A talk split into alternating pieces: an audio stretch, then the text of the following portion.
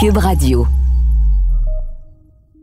Peux-tu imaginer posséder 2-3 millions en te levant un matin puis être complètement fauché en te couchant le soir? Le 24 octobre 1929 va rester gravé dans la mémoire collective comme point de départ d'une dépression économique sans précédent. Des fois, j'ai l'impression qu'on n'a pas capté toutes les leçons de cet événement. Quand on parle aux aînés, aux plus vieux qui ont subi cette terrible crise économique, leurs histoires sur cette époque douloureuse me font réfléchir sur nos comportements actuels, sur la société de consommation un peu frivole dans laquelle nous vivons.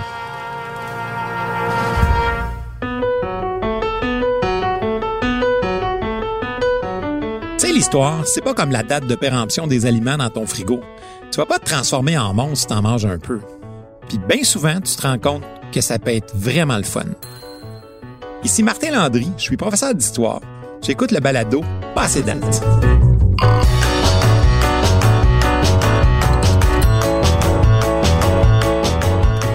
Aujourd'hui, le thème de l'épisode, la crise des années 30, qui avait de quoi en faire une grande dépression. Au milieu des années 20, de Paris à New York, on danse le foxtrot ou le charleston et on fait la fête sur des airs de jazz. L'atmosphère générale est pleine de légèreté et de belle folie. Montréal aussi vit ses années folles. Les cabarets de la ville attirent les foules et les Américains y viennent en grand nombre parce que chez eux, la prohibition interdit la vente d'alcool. Puis à Montréal, ben, l'alcool coule à flot.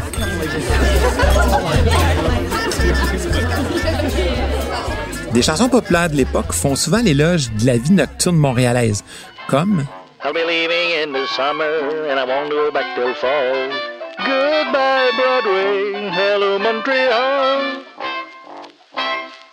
De plus en plus, la technologie entre dans la vie des gens. La radio et le téléphone ne sont plus des curiosités. On peut acheter les premiers réfrigérateurs dans les catalogues des grands magasins comme euh, Eaton. La mode fait scandale alors que les femmes laissent tomber le corset, portent les cheveux courts et le pantalon. L'automobile aussi prend sa place dans nos villes et dans nos vies. Par exemple, en 1904, seulement 45 automobiles appartiennent à des Québécois. Ce chiffre explose et passe à 100 000 en 1926. Dans la décennie des années 1920, le niveau de vie augmente. Puis pas juste pour les riches, les ouvriers aussi en profitent. Les années folles laissent présager un avenir vraiment radieux pour les Nord-Américains. Mais cette insouciance collective est à la veille de prendre fin de façon très très abrupte.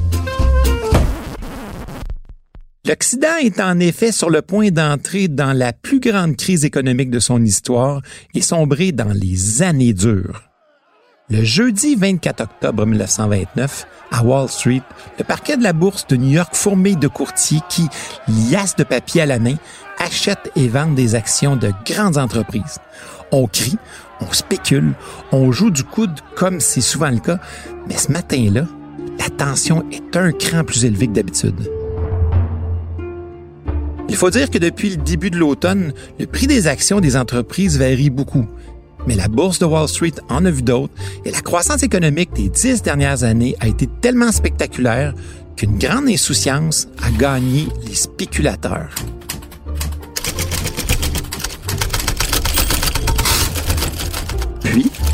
Fin de matinée, la panique s'empare des marchés. De plus en plus d'actionnaires veulent se débarrasser de leurs actions dont la valeur ne cesse de baisser depuis le matin. La trop grande quantité d'investisseurs qui mettent leurs actions en vente entraîne une baisse encore plus grande de leur valeur. Certaines grandes entreprises comme Westinghouse ou General Electric, les Amazon et Apple de l'époque voient la valeur de leurs actions chuter de 25, 50 et même 70% par rapport à ce qu'elles valaient le matin même. L'action de la compagnie Chrysler, elle, passe de 231 à 22 en quelques heures. Cette activité boursière provoque une chute vertigineuse des titres. T'imagines la dégringolade? À la fin de la journée, les pertes sont énormes. Des millionnaires n'ont plus une scène. Des milliers de petits investisseurs qui s'étaient endettés pour jouer à la bourse se retrouvent ruinés, incapables de rembourser leurs dettes et, par le fait même, entraînent la faillite de centaines de banques aux États-Unis. Les rumeurs les plus folles circulent. Certains investisseurs désespérés par la débandade se seraient même jetés par la fenêtre de leur building. Bien qu'il s'agisse là peut-être d'une légende urbaine, il n'en demeure pas moins qu'en ce jeudi noir, le rêve d'une économie éternellement prospère et d'un enrichissement facile grâce à la spéculation boursière vient de s'écrouler complètement. Le crash de la bourse de New York annonce le début d'une terrible crise économique et surtout d'une profonde remise en question du système capitaliste. La décroissance se propage rapidement à travers le monde et l'économie des grands pays industrialisés s'enfonce graduellement.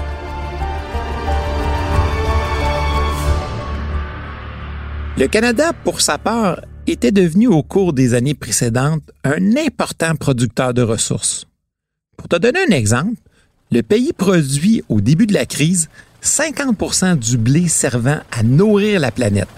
60% de la production mondiale du papier journal est fait ici.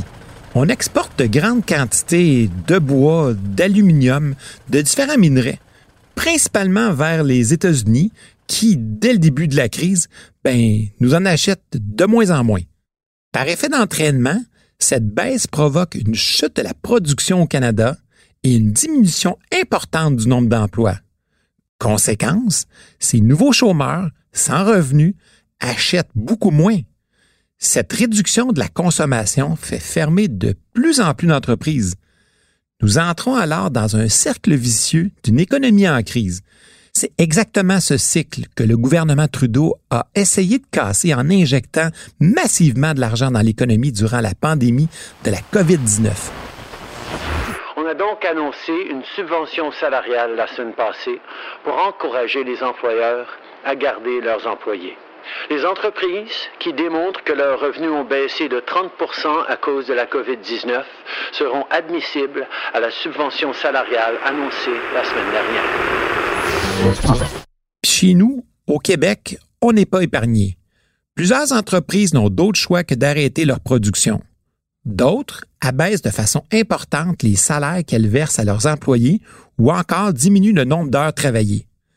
En décembre 1932, le pourcentage de travailleurs au chômage atteint 30% dans la province. À Montréal seulement, c'est 60 000 personnes qui sont sans emploi. De 1929 à 1932, la valeur de la production industrielle s'écroule.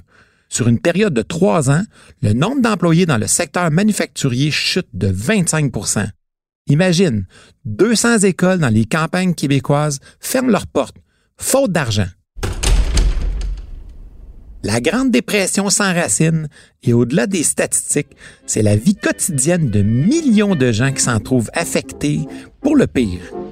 Mes amis, je vous assure que le temps est bien dur. Il faut pas se décourager. Ça va bien vite commencer. Même si Mary Travers, mieux connue sous le nom de la Bolduc, chante en 1933 Ça va venir, découragez-vous pas. La situation est pourtant désespérante pour un grand nombre de personnes touchées de plein fouet par cette récession sans précédent.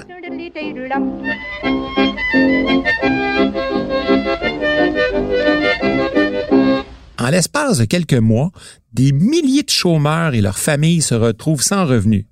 Tu comprends qu'au début de la crise, il n'existait pas de programmes gouvernementaux d'assurance chômage, ni d'aide sociale ou d'assurance maladie. Si tu ne gagnais rien, ben l'État t'aidait pas à mettre du pain sur ta table. Au Québec, l'assistance sociale est traditionnellement prise en charge par les différents groupes religieux que ce soit les catholiques, les protestants ou les juifs. À Montréal, le secours aux sans-emploi pose un énorme défi pratiquement insurmontable. Par exemple, à l'hiver de 1932-33, on parle de plus de 200 000 Montréalais qui dépendent de cette aide, pratiquement un quart de la population de la ville.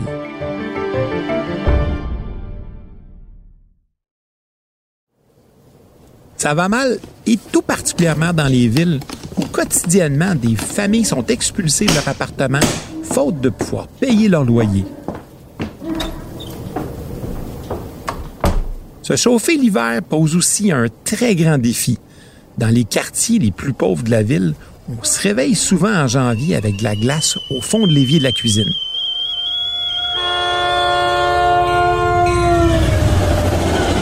Les enfants, eux, en sont même réduits à récupérer les petits morceaux de charbon le long des voies ferrées pour chauffer le poêle.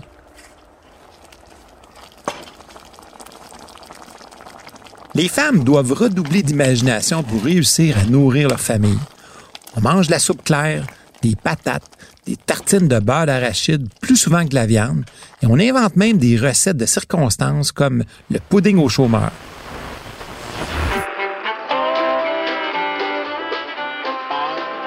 Mesdames, mesdames, je vais vous dire que ça prend pas grand-chose pour faire un bon dessert. Ce dessert de pauvre, devenu un véritable classique québécois, est en fait un simple gâteau sucré à la cassonade. Sirop, hmm? Un peu de cassonade, de la bonne eau du robinet et de la Il aurait farine. été popularisé, sinon inventé, par Georgette Hood, la femme du maire à Montréal de l'époque, Camillien Hood. Ça fait pas être mauvais, hein? Puis surtout, c'est pas cher. Un couple vraiment très proche du peuple. Pour les plus démunis, des soupes populaires s'organisent. Après avoir marché sur son orgueil, on fait la file devant les portes des sous-sols d'église pour obtenir un simple bol de soupe, une tranche de pain et parfois une pomme. Parmi ces désœuvrés, on retrouve ceux qu'on appelle les hobos. Des hommes qui, espérant trouver du travail, se déplacent de ville en ville en sautant sur des trains de marchandises en marche au risque de leur vie et qui, une fois rendus à destination, ne trouvent souvent que ce qu'ils tentaient de fuir, c'est-à-dire chômage et pauvreté.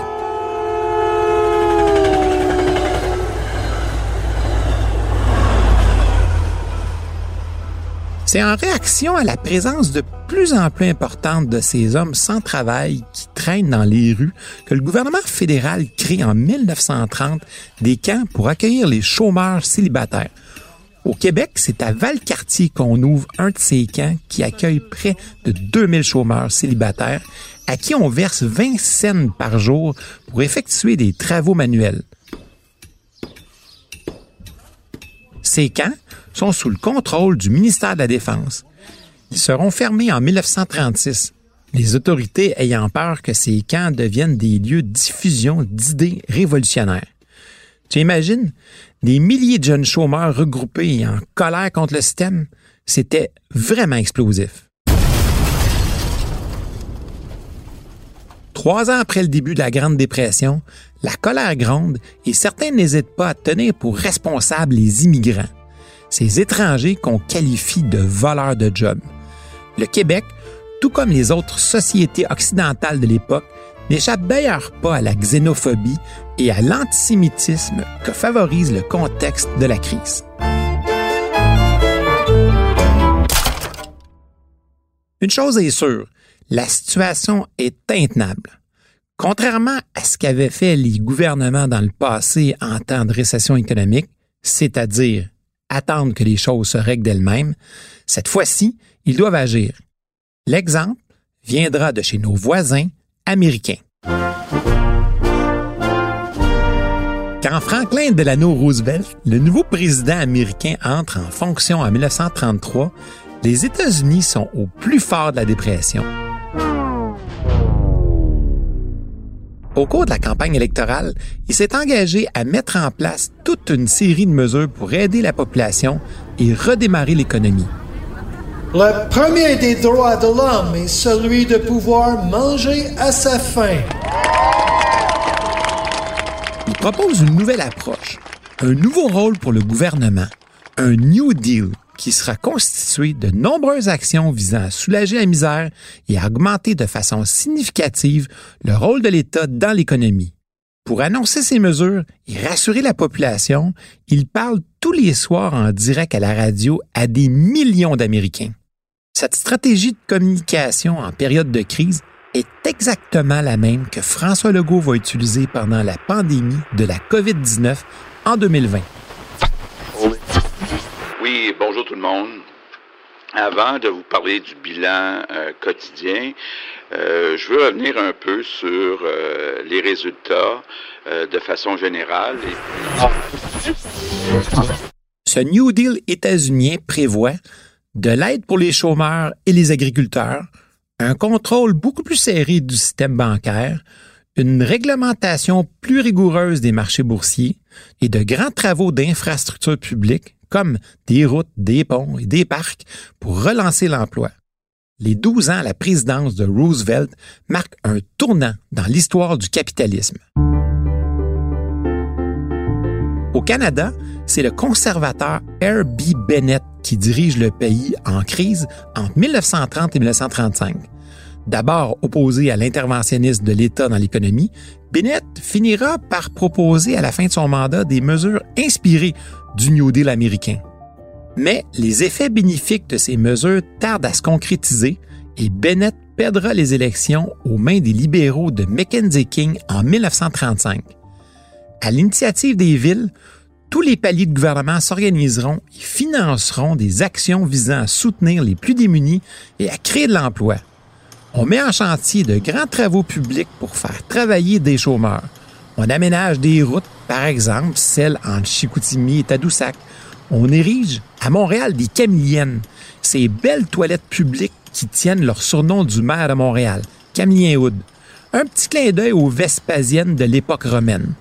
5000 hommes sont mobilisés pour transformer l'île Sainte-Hélène en parc. 10 000 travailleurs transforment une partie du parc Maisonneuve en jardin botanique. Il sera comparable à d'autres grands jardins publics comme ceux de New York et de Londres. Celui de Montréal est l'œuvre du célèbre frère Marie-Victorin. À partir de 1931, on distribue aux familles dans le besoin des secours directs sous forme de coupons d'échange contre la nourriture, des vêtements, du charbon et d'autres produits de première nécessité.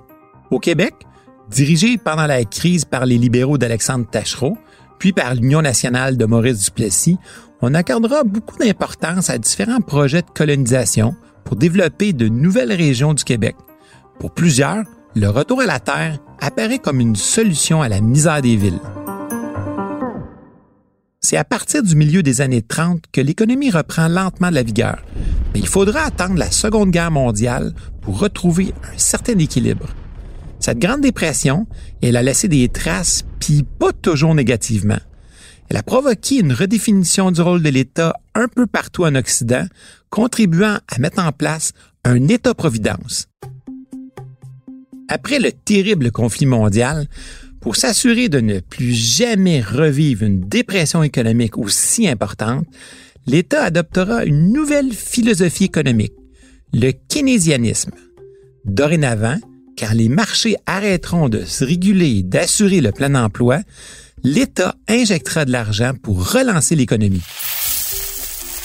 C'est cette école de pensée inventé par John Maynard Keynes que nos politiciens d'aujourd'hui mettent bien souvent en pratique lors des ralentissements économiques. Comme quand Stephen Harper en 2009 a injecté des dizaines de milliards dans les infrastructures et des centaines de millions pour soutenir l'industrie automobile. Sans parler de Justin Trudeau, qui n'hésitera pas lui non plus tout récemment à créer un gigantesque déficit dans les finances publiques pour tenter d'empêcher la société canadienne de plonger en dépression. Dans un pays comme le Canada, personne ne devrait être laissé pour compte. Pas toujours simple de comprendre les rouages du capitalisme, mais la perspective de l'histoire pour aiguiser ton jugement, c'est assurément un atout.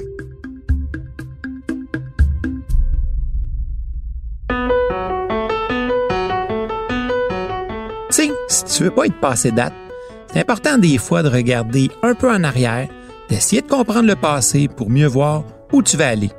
J'espère que tu as apprécié. Je te donne rendez-vous au prochain épisode. Salut!